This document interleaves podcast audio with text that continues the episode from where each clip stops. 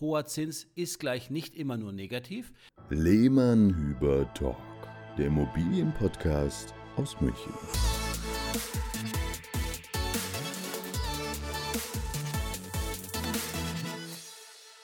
Ein Servus und ein Hallo hier wieder zum Lehmann Hüber Talk.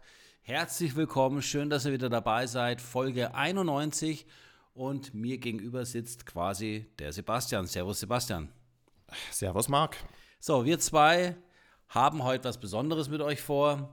Wir haben einen Aufruf gestartet und euch darum gebeten, mal offene Fragen an uns zu stellen, die ihr gerne mal im Podcast beantwortet bekommen möchtet. Und äh, siehe da, es ist einiges reingekommen und wir haben uns jetzt die fünf rausgepickt, wo wir denken, Mensch, spannendes Thema, gute Fragen. Die würden wir gerne in dieser äh, Folge beantworten. Und Sebastian, du hast eine kleine Liste erstellt, erstellt und ähm, da haben wir spannende, spannende Themen dabei. Es wird also sicherlich interessant heute. Genau, steigen wir gleich mal ganz tief ein äh, mit einer Frage, wo die Antwort ein bisschen länger sein wird und wahrscheinlich auch eher von mir kommen wird, weil es nämlich um das Zahlenwerk geht. Rebecca hat gefragt, lohnt es sich heutzutage noch in Immobilien zu investieren? Vermutlich bezieht sie das auf die veränderte Marktsituation in den letzten anderthalb, zwei Jahren mit gestiegenen Zinsen, ähm, etwas weniger Nachfrage etc. Und ich nehme mal an, dass es auch darum geht, eine Immobilie zur Vermietung und nicht eine Immobilie zur Selbstnutzung. Zumindest meine Antwort bezieht sich jetzt mal auf das Thema Immobilie zur Vermietung. Ich kann ja zu dem anderen Thema auch noch eine Antwort liefern, Sebastian, wenn es um den emo emotionalen Selbstkauf ja. geht. Genau. Also grundsätzlich eine Immobilie zu kaufen, vor allem wenn es äh, um, um die Vermietung geht, sollte man mal einen Planungshorizont von mindestens zehn Jahren haben da hat man dann eine durchaus realistische Wertentwicklung auch. In kürzeren Zeiträumen kann die deutlich mehr schwanken, wie man jetzt gesehen hat. Also wer jetzt in 2020 oder 2021 etwas verkauft hat und 2024 verkaufen möchte, hat wahrscheinlich nicht den gewünschten Effekt. Das heißt, plant mal mit einer Haltedauer von zehn Jahren. Wenn ihr den Horizont habt, kommt es noch auf ein paar andere Faktoren an.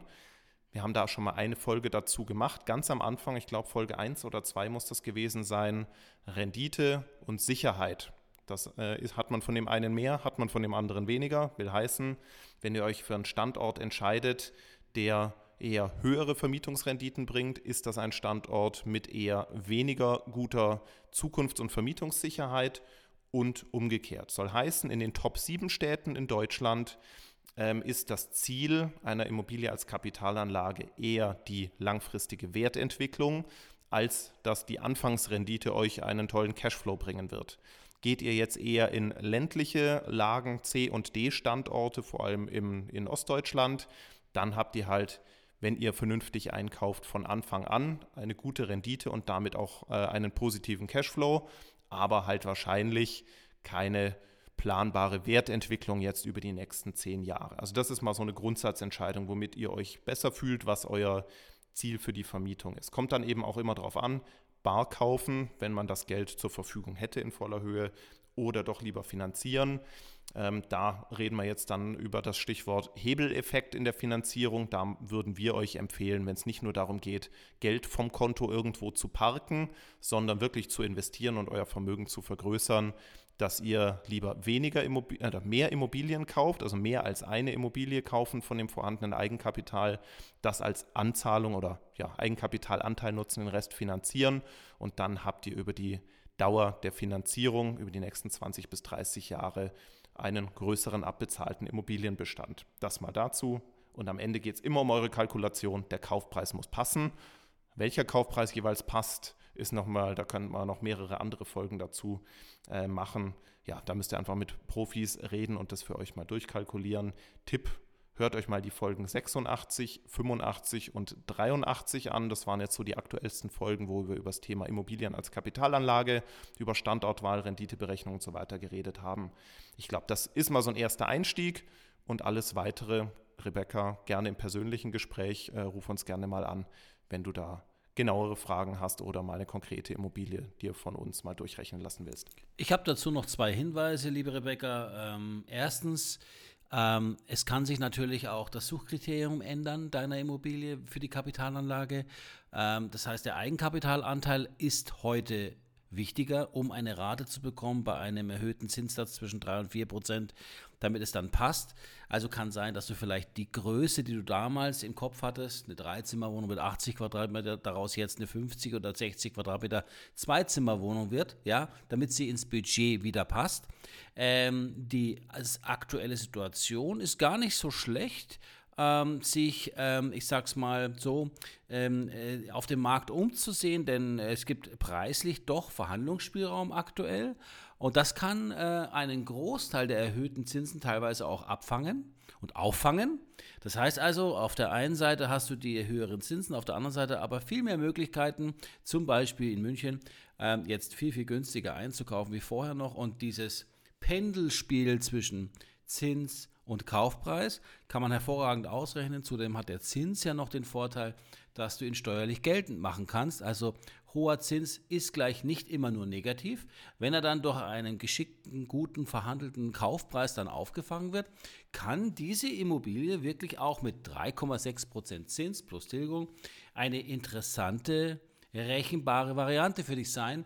Also das Thema, kann man heutzutage noch in Immobilien investieren? Ich sage ja. Und ein kleines Beispiel noch aus dem Ausland. Ähm, du weißt ja, wenn du uns kennst, dass wir auch in Spanien Immobilien anbieten.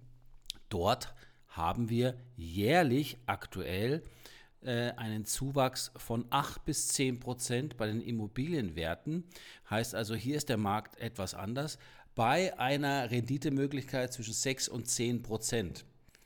Also dort, es gibt Märkte in Europa, die noch hervorragend funktionieren, die aufgrund der Nachfrage und der Vermietbarkeit halt ein guter Standort sind. Das heißt also, auch mal rüber über die Grenzen gucken, sich auch mal andere Themen angucken, sich aber dabei gut informieren.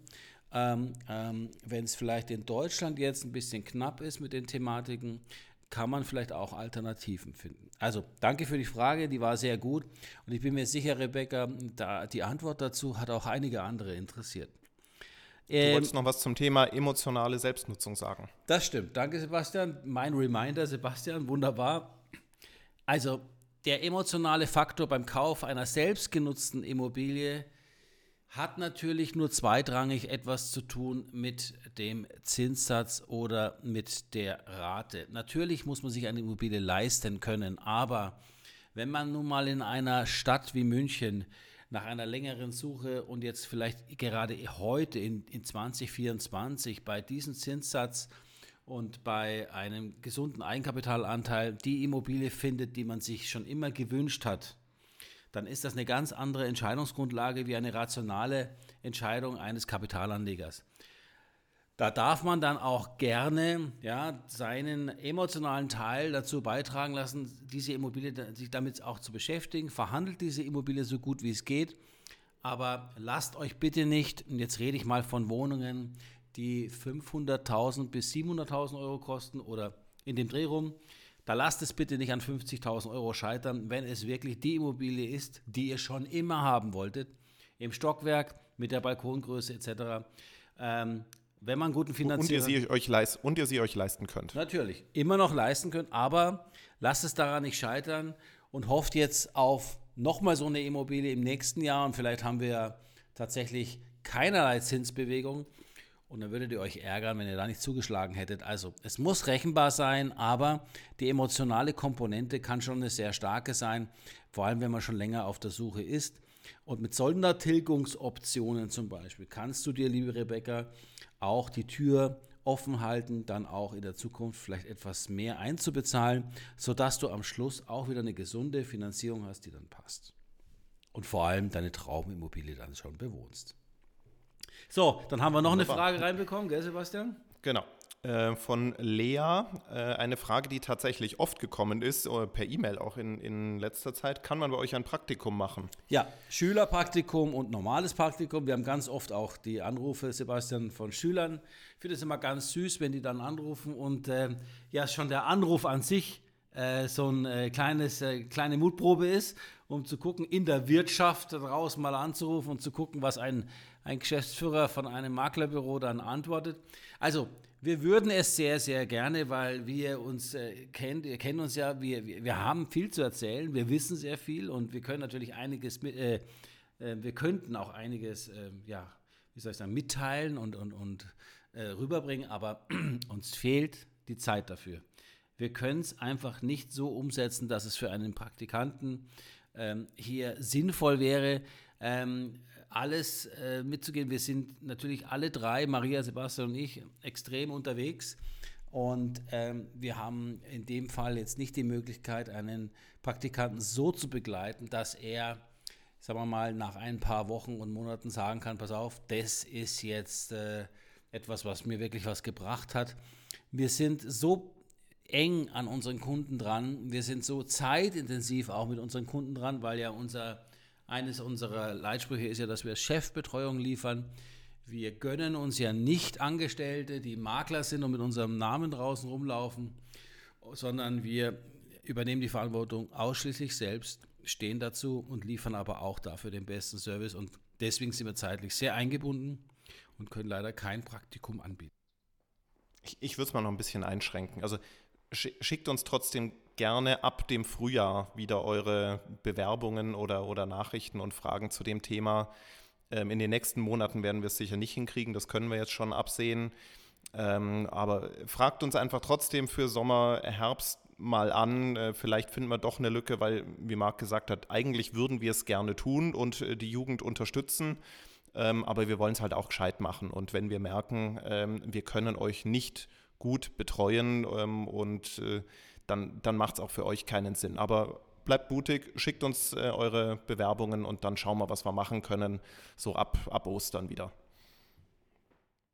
Dann kam eine Frage rein, Sebastian, die ich natürlich ganz spannend fand, ob wir Open Houses machen und ähm, ob diese äh, Open House Veranstaltungen denn immer zu, betre zu betreffenden Immobilientypen passen müssen. Ja, also sprich, ähm, ist ein Open House gleich eine Massenbesichtigung oder äh, läuft das so ab wie, im wie in dieser amerikanischen Fernsehsendung? Also ähm, man hat wohl jetzt so ein bisschen mal was aufgeschnappt hier. Open House ist etwas, was aus Amerika kam damals. Ähm, sehr amerikanisches System ähm, und ist mal eigentlich ganz einfach erklärt, wenn ein Haus zum Beispiel auf dem Markt ist und es ist idealerweise möbliert, aber unbewohnt, dann ist es manchmal für Kunden eine Hemmschwelle, sich mal ganz ja, unverbindlich beim Makler zu melden und einfach mal reinzuschauen, um sich einen Eindruck zu verschaffen. Ob man jetzt Nachbar ist und neugierig ist oder ob man jetzt in dem Stadtviertel was kaufen will. Manchmal hilft es dem Kunden, bei einer Open House, also bei einer geöffneten Türe einfach mal reinzukommen. Natürlich sind dann Makler vor Ort, natürlich gibt es auch Beratung, aber nur eingeschränkt. Das Ganze ist wie so ein Schnuppertag ja, oder ein paar Schnupperstunden gedacht und soll einfach mal ein, ein, das Haus, das zu verkaufen ist oder die Immobilie, soll, soll dem Kunden näher gebracht werden. Und manchmal entsteht daraus aus einem Kunden, der eigentlich gar nicht vielleicht in dieser Ecke gesucht hat oder gar nichts diesen Haustyp speziell auf der Liste hatte. Manchmal entsteht durch die Besichtigung eine Bindung zu diesem Objekt, zu diesem Haus und auf einmal kann er sich einen Kauf vorstellen. Oder er hat einen sehr netten Makler, der ihm dann noch zwei, drei Fragen richtig beantwortet und äh, auf einmal wird daraus ein Schuh und äh, er verfolgt das Thema weiter. Und für Makler ist es total interessant, in Kontakt zu kommen mit Menschen, die dort leben, mit Menschen, die ähm, sich dann trauen zu kommen. Ähm, auch diese Kunden, also auch diese Menschen können Kunden von morgen werden. Vielleicht sind sie auch Eigentümer. Also es ist ein, eine Seite, also es es ist eine Open House Veranstaltung, hat ganz, ganz viele Vorteile, passt aber nicht auf jede Immobilie, Sebastian. Man muss es halt dann auch entsprechend, man muss den Platz haben. Ja, und ähm, die, es muss in die, ein Open House muss auch in die Marktsituation passen. Ich würde es gar nicht mal so immobilientechnisch unterscheiden, sondern es muss in die Marktsituation passen. Und auch Open Houses kann man, das würde es zu weit führen, Sebastian, aber man kann ein Open House so, so oder so stattfinden lassen. Also von schlampig äh, mit einem Makler drin, der nichts weiß, bis hin zu, ich erinnere an unseren Huberhof-Event, bis hin zu äh, Verköstigung, Catering, ähm, Musik, äh, Wein, Weib und Gesang, hätte ich fast gesagt. Also man kann wirklich, man kann wirklich einiges anstellen. Ähm, es ist immer die Frage, welches Ziel man damit verfolgt, aber meistens ist es so, dass ein gutes Open House, was wirklich perfekt organisiert ist, auch von guten Maklern gemacht wird. Habe ich nur ganz wenig zu ergänzen. Also grundsätzlich, ja, das kann man in einem Einzimmer-Apartment genauso machen wie in einem großen Haus. Ähm, spannend ist es eher so die Frage, wie ist es organisiert? Also das, das hat der Marc schon ganz richtig gesagt, weil äh, einfach nur Tür aufsperren und die Leute durchlaufen lassen, erfüllt nur einen sehr eingeschränkten Zweck. Also ich erinnere mich an unsere Open Houses, die wir in den 2010er Jahren gemacht haben, wo wir wirklich mit dem ganzen Team vor Ort waren, damals äh, altes Büro, vielleicht glaube ich sieben, acht Leute, ähm, die, der eine hat den Einlass gemacht, der andere und die anderen haben die Leute wirklich individuell durch die Immobilie geführt. Draußen stand eine Schlange, die, die vorbeigefahren sind und äh, da gewohnt haben, waren neugierig, haben sich auch in die Schlange gestellt. Äh, wir mussten überziehen. Also das hat richtig Spaß gemacht. Ähm, hat am Ende auch, am, am Ende ist so ein Open House immer erstmal nur zum Schnuppern und dann gibt es im Anschluss, wenn es jemandem da gefällt, nochmal einen individuellen Einzeltermin ähm, der dann wirklich die hundertprozentige Chefbetreuung und Beratung sicherstellt. Aber es kommt, auch das hast du gesagt, komplett auf die Marktsituation an. Also in den letzten Jahren war es relativ wenig auf dem Markt zu finden, weil. Jetzt geht es aber wieder los, gell? Jetzt geht es wieder los, genau, richtig. Ja, ich habe das gelesen. Ähm, einige, ähm, einige packen jetzt das Open House wieder aus, weil die Nachfrage nachgelassen hat und gerade so Immobilien, die jetzt nicht laufen, ja, aus welchen Gründen auch immer, ich will hier jetzt nicht zu tief reingehen. Und dann holt man jetzt die Open House Keule raus und dann ist man, also äh, das kann manchmal so der letzte Versuch sein, Sebastian, äh, um nochmal den allerletzten hinter den Ofen hervorzulocken. Ähm, wir, Sebastian, haben es schon immer gerne zum Start gemacht, um einfach einen riesen Knall am Anfang zu haben, eine, eine Marketingaktion zu haben, die wirklich sich rumspricht. Und ganz ehrlich, was ich immer am schönsten finde, Sebastian, ist eigentlich dieses Miteinander, dieser Smalltalk, dieses in Kontakt kommen mit vielen Kunden. Ähm, ist auch interessant, wie sich Kunden dann teilweise kennen. Ja, also, ja, äh, ja alle, also die, die, Nachbarschaften treffen sich ja, dann ganz gerne. Und dann wird der Nachbarschaft Tratsch äh, in dieses Haus verlegt. Ja, und es ist, es ist ein schönes Miteinander und nichts ersetzt ja den persönlichen Kontakt. Und der ist natürlich wichtig für den Makler, als auch natürlich für Käufer, die dieses Haus natürlich kennenlernen. Also, ich hoffe, wir konnten die Frage gut beantworten. Open House ja, aber da, wo es Sinn macht und es gibt deutliche Qualitätsunterschiede in einer solchen Veranstaltung. Und jetzt, Sebastian, zu einer Frage, die dir sicherlich gut gefallen wird. Ich weiß jetzt nicht, wer, wer war das, der die Frage gestellt hat, genau? Christopher. Christopher. Also, äh, ganz interessant, ihr wisst ja, der Sebastian ist ja der Master of äh, Erbbaurecht Bewertung und äh, er hat ja darüber schon Blogartikel geschrieben. Wir haben darüber auch schon äh, Podcast-Folgen gedreht. Und der Sebastian wird regelmäßig bundesweit mittlerweile angefragt zu diesem Thema.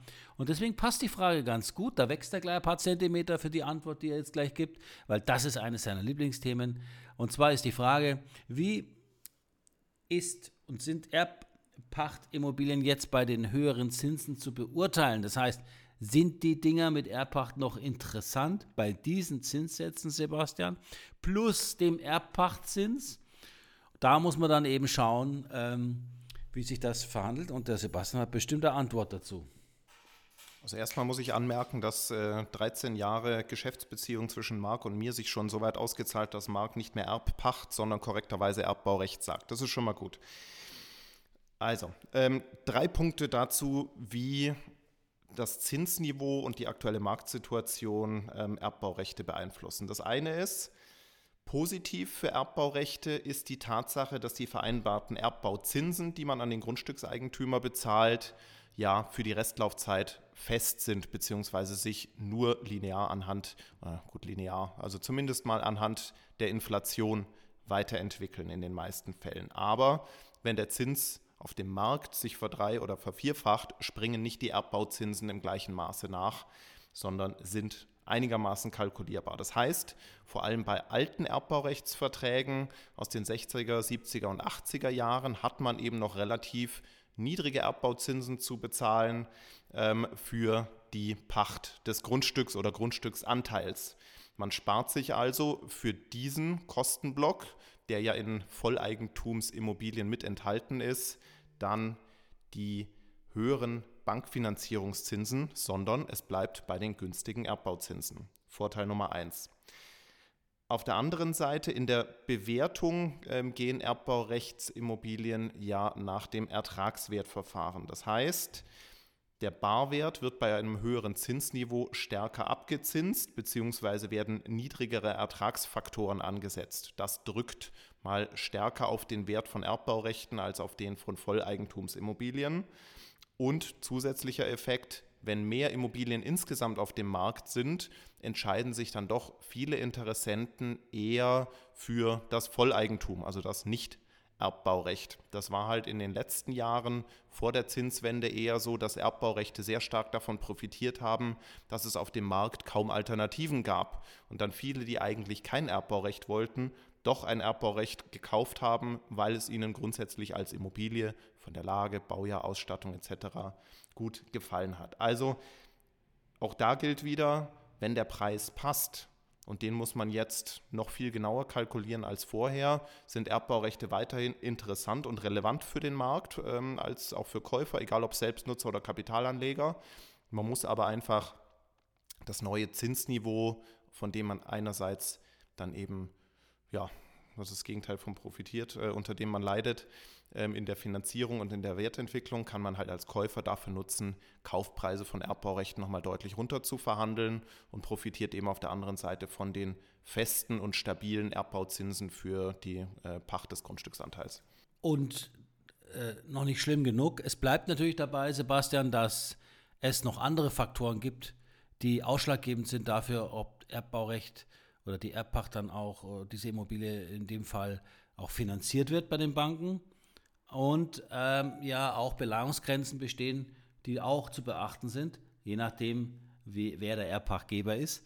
Und äh, also es ist in der heutigen Zeit mit jetzt mehr Angebot, muss ich ja eigentlich sagen, ist ja die Erbbaurechtsimmobilie ein bisschen hinten runtergefallen. Ja, weil du kriegst ja jetzt im Vergleich fast für dasselbe Geld, augenscheinlich, ja, eine, ein Volleigentum. Ne? Ja. Und also ich merke es, wir ähm, bei, bei einer Erbbaurechtswohnanlage in Oberföhring in München ja. ähm, von der katholischen Kirche, ähm, da haben wir viele Immobilien verkauft, so zwischen 2015 und 2018. Und ähm, da lagen die Quadratmeterpreise so um die 4.000 bis 4.300 Euro für diese Erbbaurechte mit einer relativ langen Laufzeit, ähm, Baujahr aus den frühen 90ern, glaube ich. Die Preise für die Abbaurechte sind dann, dann ja, so 2021 hochgegangen, so bis auf 5.500, 6.000 Euro pro Quadratmeter für diese spezielle Konstellation. Also jetzt daraus nichts ableiten, was andere Erbbaurechte ähm, in München wert sind. Ähm, und jetzt sehe ich immer mal wieder, dass Immobilien dort angeboten werden in der Anlage für um die 7000 Euro pro Quadratmeter. Und völlig absurd, weil äh, man kriegt, also für die 7000 Euro pro Quadratmeter oder sogar knapp drunter, kriegt man quasi identische Immobilien im Volleigentum. Und das ist das, was du gesagt hast, Marc. Genau. Ähm, das heißt, wir müssen hier auf einem höheren Zinsniveau bei einer ähm, reduzierten Restlaufzeit können wir also maximal eigentlich realistisch auf das Preisniveau von 2018 wieder zurückgehen, was damals bezahlt wurde. Und diese, dieser Unterschied von 4.000 bis 4.500 pro Quadratmeter zu den 7.000, die manche da jetzt ansetzen, die entweder keine Ahnung von Erbbaurecht haben oder es überhaupt nicht kalkulieren können, ähm, das eine hat mit dem anderen zu tun, oder völlig gierig und äh, verrückt geworden sind, das ist bei Erbbaurecht nochmal deutlich stärker zu sehen als jetzt bei Bestands-Volleigentumsimmobilien, äh, wo der Markt deutlich transparenter ist. Also das, das ist äh, ganz spannend zu sehen. Also danke für die Beantwortung, Sebastian. Ich hoffe, wir konnten äh, die Frage ausreichend beantworten. Am Ende gilt aber, man muss sich wirklich professionell und mit dem richtigen Makler unterhalten, denn das Thema ähm, ist jetzt noch sensibler geworden und wenn ihr da nicht auf die Nase fallen wollt und ihr habt eine, Erbbau, eine Immobilie im Erbbaurecht, dann bitte beim Sebastian melden. Der freut sich.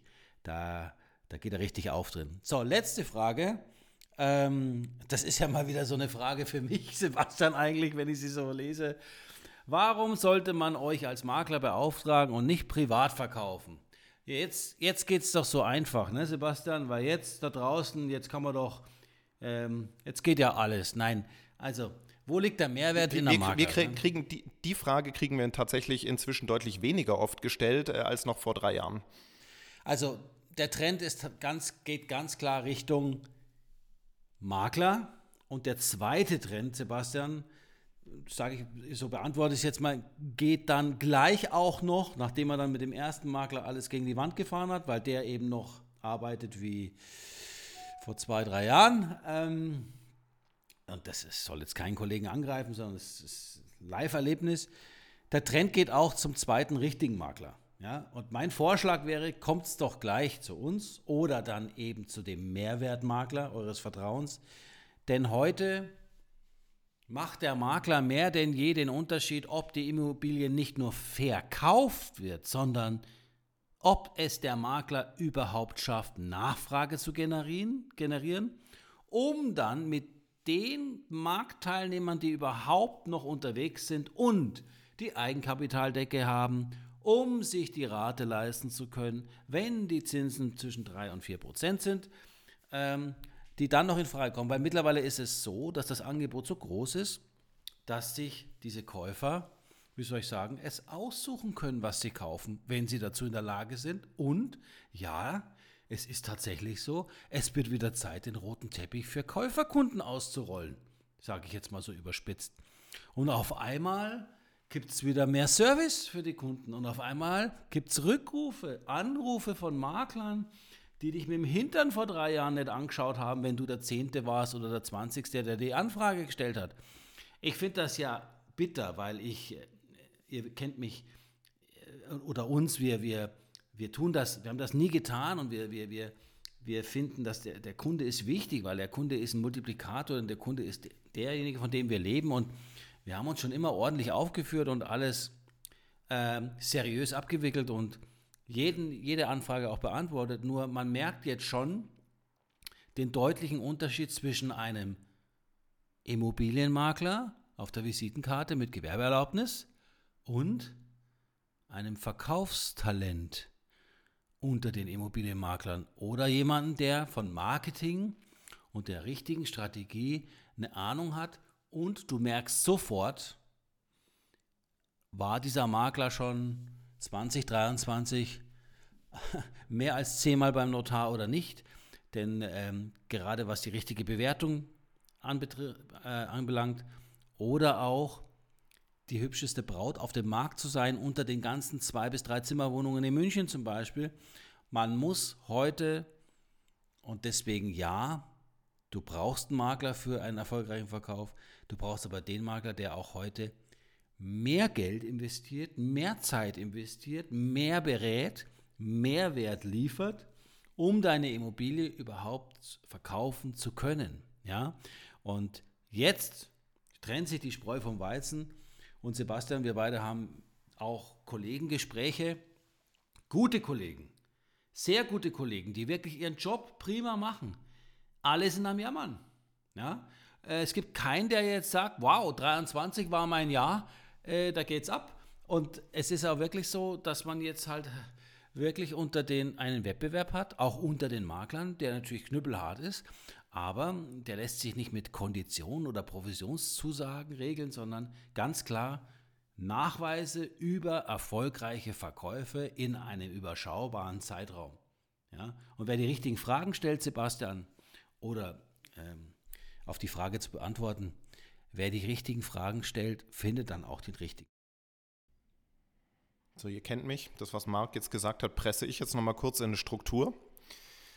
Also, ähm, ich habe mir auch, wir haben uns äh, unabhängig voneinander auf die Frage vorbereitet. Äh, ich habe acht Erfolgsfaktoren identifiziert, warum äh, man uns beauftragen sollte. Du Angeber. Warum, was, was das für ein Ende bringt. Also, zum einen marktgerechte Bewertung. Das heißt, realistische Erwartungen schaffen für die aktuelle Marktsituation und darauf aufbauend die richtige Preisstrategie. Das zweite, die richtige Vorbereitung der Immobilie. Marc hat es genannt, die hübscheste Braut zu sein. Das heißt, Tipps zu geben, wie kann man die Immobilie an sich bestmöglich für den Verkauf und für einen bestmöglichen ersten Eindruck vorbereiten. Äh, zahlt sich am Ende auch im Preis aus. Stichwort Homestaging, Kosmetik, Maler durchschicken, äh, entrümpeln und so weiter. Dritter Punkt, Qualität der Präsentation, also wirklich hochwertige Fotos, Texte, ähm, Grundrisse, Videos, virtuelle Rundgänge etc. Vierter Punkt, die Reichweite, die wir erzeugen, ist deutlich größer als das, was ein Privatkunde kann, über, also mit allen Portalen, äh, Social Media, Postkartenverteilung, äh, Netzwerk, Makler, ähm, was haben wir noch? Äh, auf jeden Fall noch ein oder anderes, ein oder andere. Erfahrt ihr alles, wenn ihr bei uns in der Präsentation sitzt. Ähm, fünfter Punkt, wir haben die Zeit und sind verfügbar für die Kaufinteressenten, die sich mit ihren Anfragen melden, denen ganz viele Fragen unter den Nägeln brennen, dass wir denen Antworten und Antworten geben in der Zeit, wo die Fragen noch da sind. Nicht, wenn sie es wieder vergessen haben und der Private dann vielleicht am Feiertag äh, vier Tage später mal anfängt, seine Anfragen zu beantworten. Dann ist der Interessent schon wieder kalt. Ähm, was haben wir noch? Äh, siebter Punkt. Verkaufstalent hat Marc angesprochen. Im Moment braucht man wieder aktive Verkäufer, die wirklich an den Kunden dranbleiben ähm, ja, Einwände entkräften, Lösungen schaffen. Und letzter Punkt ist unser Netzwerk, mit dem wir zusammenarbeiten, hat auch was mit Lösungen schaffen zu tun. Der Baufinanzierer, die Küchenplaner, die Handwerker, die Gutachter, die Steuerberater, Rechtsanwälte und so weiter. Das ist mal das gesamte Paket von Lehmann Hüber oder allgemein von einem guten Makler, aber ich glaube von uns in, insbesondere. Und was habt ihr am Ende davon? Weniger Stress, als, äh, ein Privatverkäufer hat weniger Risiken, Fehler zu machen, die unter Umständen auch Bußgelder kosten können und natürlich am Ende in idealerweise etwas kürzerer Zeit, aber mal ziemlich sicher den höheren Verkaufserlös. Geplatzter Notartermin verhinderst du noch? Und oftmals wird ja mit Vertrauen gespielt bei Verkauf von Privat an Privat. Und am Ende gibt es ein böses Erwachen, oft aber erst nach Wochen und Monaten ja, Rück, Rückabwicklungen, Richtig. weil äh, Dinge versprochen wurden, die im Nachhinein nicht haltbar sind, wie zum Beispiel, was ist Wohnfläche, was ist keine Wohnfläche. Wir oh prüfen oh ja. alle, alle Flächen, ähm, ob sie genehmigt sind. Genau, ähm, also das ist ein ganz beliebtes Thema. Ist, ist äh, der Hobbyraum ein Aufenthaltsraum äh, für den jugendlichen Sohn? Da gibt es tolle Urteile, dass Verträge rückabgewickelt wurden, weil da äh, Dinge versprochen wurden als Aufenthaltsraum, die am Ende dann gar keine waren und so weiter. Zitat, der Bauträger, aber der Bauträger hat es mir doch schon so gesagt, als ich es gekauft habe, gell, Sebastian? Ja, also, das ist wieder ein anderes Thema. Ähm, ihr geht ja in rechtlichen Sachen zum, zum, zum Anwalt. Ihr geht zum Zahnarzt für eure Zähne und das macht er aus gutem Grund. Und ihr geht vielleicht auch noch, ja, wenn ihr Hilfe braucht, zu einem Berater, wenn es um eure Steuern geht, etc. Also bei Immobilien gilt, geht zu jemandem, der sich damit auskennt, Berufsgruppe Immobilienmakler. Genauso selbstverständlich wie zum Zahnarzt, zum Steuerberater etc. Und auch zum Notar geht man dann, wenn man fachlich perfekte Beratung braucht in Erbangelegenheiten oder anderen Themen. Also, äh, das ist mein Schlusswort dazu, weil äh, klar, wir sind, aus der, wir sind aus der Branche, wir werden euch immer dazu raten, aber unser Hinweis ist einfach, achtet auf die Qualität. Ihr werdet aktuell sehr schnell feststellen, wer denn ein guter und wer nicht so gut ist. Also, ich hoffe, die Frage ist damit also, genau. beantwortet. Genau, ne? genau, also an dem Punkt noch schnell, ähm, zögert nicht, Makler zu vergleichen. Sucht euch drei ja, raus. Unbedingt. Und ähm, solange wir einer davon sind, ähm, dann passt es. Pitcht, lasst pitchen. Lasst euch alles erklären, lasst euch eine gescheite Präsentation geben. Das kann am Ende für euch einen Verkauf oder einen Misserfolg geben. Das kann für euch aber auch mehrere 10.000 Euro bedeuten im Verkaufspreis. Ganz, ganz wichtig. So, super, war doch schön. Fünf Fragen, da haben wir uns was Tolles rausgepickt. Ich hoffe, es war auch für euch interessant. Danke fürs Zuhören, Sebastian. Klasse Fragen, die du rausgepickt hast. Und wir freuen uns schon auf die nächsten Fragen. Bei uns ist einiges los aktuell. Schaut mal auf www.lehmannhüber.de in die Immobilienangebote rein. Es rasselt und äh, es gibt einiges, was jetzt neu am Start ist. Und ähm, ja, und für alles weitere schreibt uns bitte, wenn ihr Fragen habt und Wünsche habt, jederzeit. Wir, stehen, wir sind immer für euch da und auch aus dem Hintergrund soll man schöne Grüße sagen von der Maria. Servus. Genau. Servus, bis zur nächsten Folge. Ciao. Ciao. Lehmann Hüber Immobilien. Entscheidend besser.